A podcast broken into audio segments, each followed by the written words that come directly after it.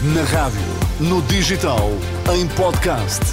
Música para sentir, informação para decidir.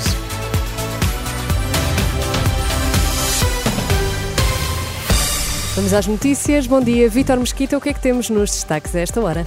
Bom dia, Teresa. Montenegro promete vouchers para incumprimento de prazos na saúde. Misericórdias dizem ser fácil de fazer, mas pedem pagamentos a tempo e horas. INEM confirma inquérito a morte de homem que terá ficado à espera de socorro. As notícias na Renascença com Vítor Mesquita. A abrir a notícia de uma explosão esta manhã num anexo de uma habitação secundária em Castelo Branco. Há registro de um ferido grave, uma mulher de 68 anos. Segundo a Proteção Civil, foi transportada para o Hospital Amato Lusitano. As causas da explosão são desconhecidas. Só funciona com o pagamento atempado do serviço. É a reação do Presidente da União das Misericórdias à proposta do PSD de criação de vouchers para cirurgias no setor privado e social quando o tempo máximo de resposta for ultrapassado. Se for eleito Primeiro-Ministro, Luís Montenegro promete um plano de emergência para o SNS, para, entre outras coisas, acabar com as listas de espera.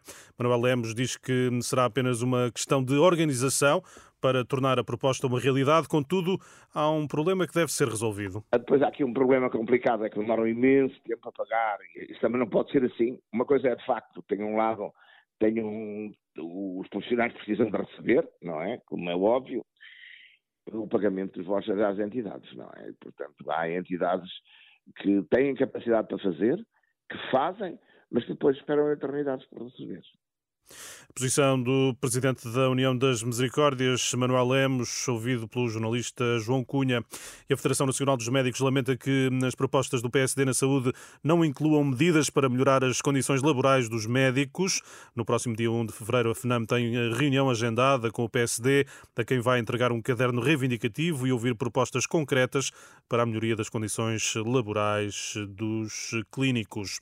O INEM confirma a abertura de um inquérito ao caso de um homem que terá morrido à espera de socorro, contactado pela Renascença, hum, ou contactada pela Renascença, fonte do Instituto Nacional de Emergência Médica, hum, afirma hum, que é preciso esperar pelo resultado da investigação para se conhecerem as circunstâncias da morte. De acordo com o Correio da Manhã, um homem de 65 anos foi encontrado sem vida em casa, em Setúbal, depois de ter ligado três vezes para o INEM durante a madrugada. As chamadas ainda duraram alguns minutos, mas os técnicos nada terão feito quando o homem deixou de atender o telemóvel. Rui Lázaro, do Sindicato dos Técnicos de Emergência Pré-Hospitalar, esclarece que é essencial perceber o conteúdo das comunicações. Será necessário averiguar eh, o teor da comunicação, da primeira, das primeiras comunicações entre o INEM e o senhor, eh, para que se possa auferir se teria já sido identificado ou não o pedido de ajuda e a necessidade deste pedido de ajuda.